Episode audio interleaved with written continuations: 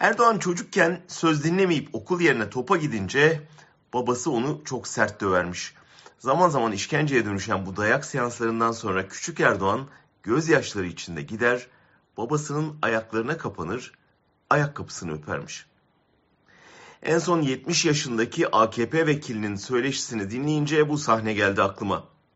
Aynı zamanda doktor olan vekil Erdoğan'ın dünya lideri olduğunu belirttikten sonra onu eleştirmek şöyle dursun ayakkabısını elimizle yalamamız gerektiğini söylüyordu.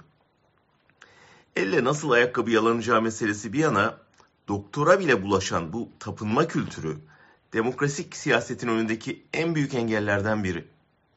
Çünkü lider böyle peygamber konumuna çıkarılınca ister istemez onu eleştirmekte ihanet sınıfına giriyor. Seçim sistemi ve partiler yasası parti liderine vekilleri bizzat seçmeye etkisi verdiği için vekiller de bütün siyasi yatırımlarını halka değil kendileri seçecek lidere yapıyorlar. Tapınma kültürü biraz da buradan besleniyor. Hem lideri bu yükten, hem vekili sürekli çamur yalama yükümlülüğünden, hem ayakkabıları tapınak statüsünden korumanın yolları var.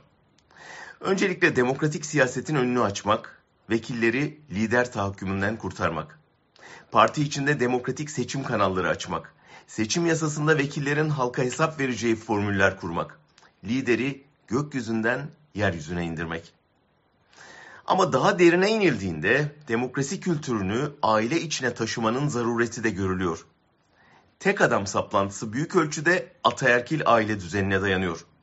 İtiraz kabul etmeyen, iknaya değil itaate dayalı bu düzen en ufak farklı sesi şiddetle boğuyor.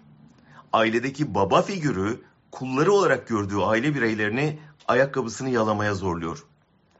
İşe aileden başlayıp eve, okula, camiye, ofise, sokağa, ekrana itaat yerine itiraz kültürünü, tart tartışma geleneğini, empati alışkanlığını, katılımcı demokrasiyi sokmadığımız sürece mecliste, partide, bürokraside, iktidarda daha çok ayakkabı yalayıcısı görürüz.